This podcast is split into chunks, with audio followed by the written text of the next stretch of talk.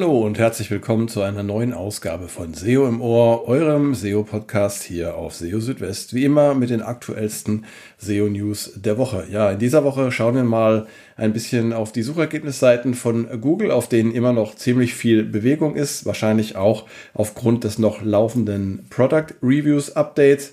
Und ja, wir gucken mal, ob vielleicht auch noch andere Ursachen dahinter stecken könnten. Wenn ein SEO-Tool meckert, weil ihr statt eines 301 einen 302 Redirect verwendet, dann könnt ihr das ignorieren, sagt zumindest John Müller von Google. Was da dahinter steckt, dazu nachher auch mehr. Laut Google bringt das Anzeigen bzw. das Einbinden von Bewertungen externer Websites in die eigene Seite nicht den Rankings und außerdem sollte man in so einem Fall auch auf die Verwendung von strukturierten Daten für Bewertungen verzichten. Ja, und auch vom neuen Bing gibt es wieder etwas Neues und zwar wurde da für den Chat ein Qualitätsupdate ausgerollt, das einige Verbesserungen enthalten soll. Ja, all das in dieser Ausgabe von SEO im Ohr. Schön, dass ihr dabei seid und wir fangen gleich an. Und zwar gibt es nach wie vor auf den Suchergebnisseiten von Google relativ starke Bewegungen. Wie immer kann man das ganz gut nachverfolgen anhand der Charts verschiedener Ranking-Tracker. Ich schaue da ja immer sehr gerne auf Rank Ranger, Cognitive SEO und SEMrush Sensor. Und die Charts für die letzten Tage zeigen, dass insbesondere am 1. März oder rund um den 1. März da ziemlich viel Bewegung war. Der Verdacht liegt natürlich nahe, dass das am laufenden Google Product Reviews Update liegt, das am 21. Februar begonnen hat und äh, das immer noch läuft. Also das ist noch nicht abgeschlossen worden. Und äh, ja, ich habe dann auch mal in äh, das Webmaster World Forum geschaut und habe äh, mir angesehen, was es da für Meldungen gibt. Das ist ja immer ein ganz guter Indikator auch für laufende Updates. Und da habe ich auch gesehen, dass es also durch die Bank weg ähm, Meldungen gibt über ja, Veränderungen des Suchetraffics und auch der Rankings gibt, äh, insbesondere rund um den 1. März. Was natürlich dafür sprechen könnte, dass es am Product Reviews Update liegt. Aber wir wissen ja, Google kann auch mehrere Updates, auch mehrere große Updates parallel ausrollen. Und auch diese Möglichkeit besteht. Ähm, dafür würde zum Beispiel sprechen, dass es auch bei einigen Websites Veränderungen gab, die jetzt nicht direkt mit Product Reviews zusammenhängen.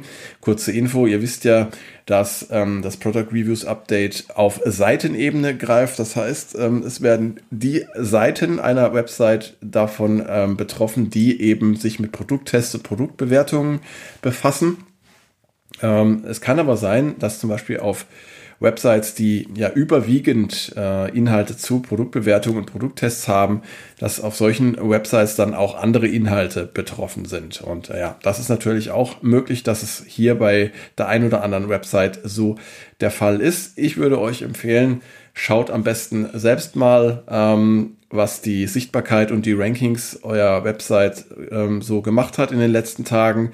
Schaut vielleicht zunächst einmal auf die ähm, übergreifende Sichtbarkeit und schaut dann, wenn ihr da Veränderungen feststellt, mal auf die Bewegungen, die es bei einzelnen Seitenbereichen, bei einzelnen URLs oder auch für einzelne Keywords gab. Ähm, und ein guter Check ist auch immer die Google Search Console und äh, dort der Leistungsbericht beziehungsweise der organische Traffic, den ihr bekommen habt. Ähm, wenn es da große Änderungen gab bezüglich eurer Rankings, werdet ihr das da sicherlich auch nachvollziehen können.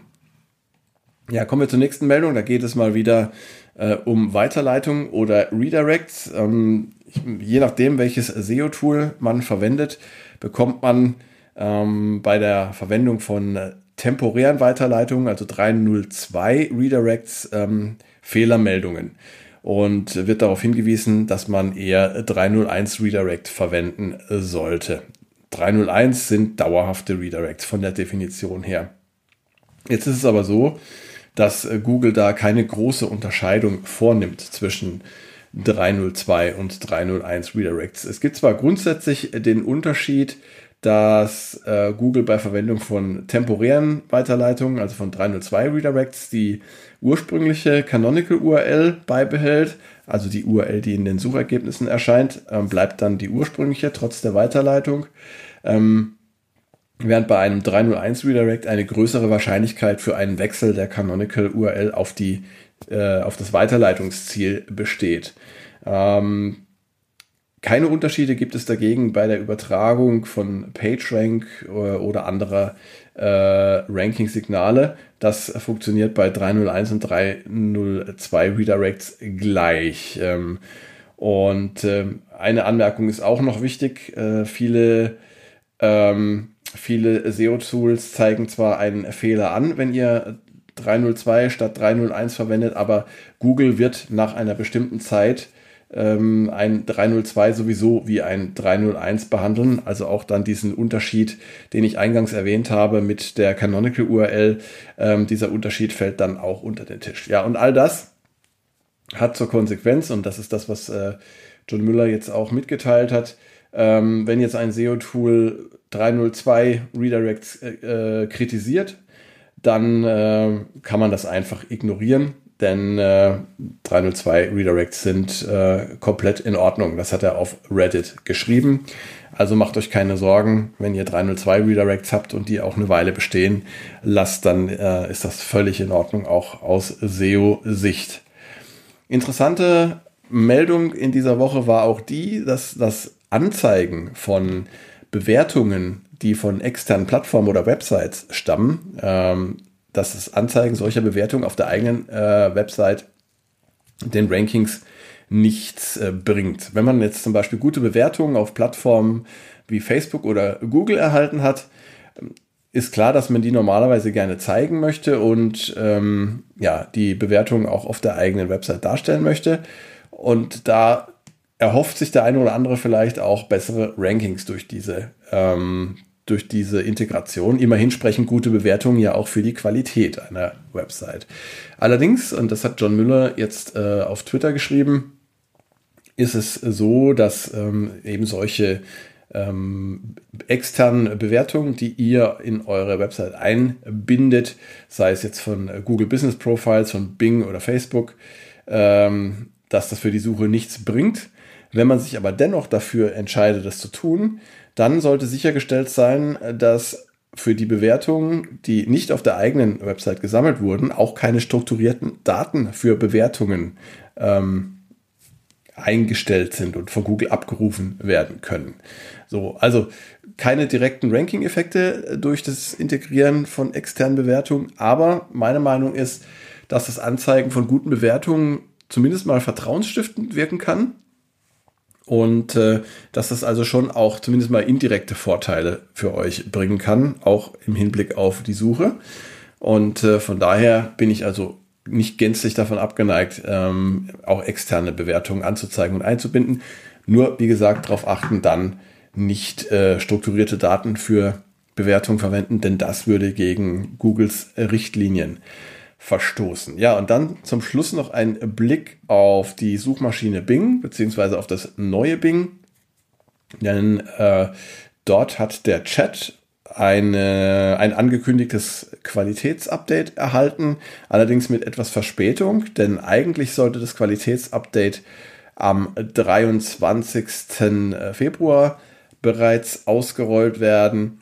Und äh, letztendlich erfolgte die Änderung zum 28. Februar. Und äh, ja, Bing-CEO Michael Parakin teilte dies per Twitter mit. Die beiden wichtigsten Verbesserungen sind, dass der Bing-Chat jetzt in deutlich weniger Fällen ohne offensichtlichen Grund die Antwort verweigert und ähm, dass es auch weniger Fälle von Täuschungen in Antworten geben soll.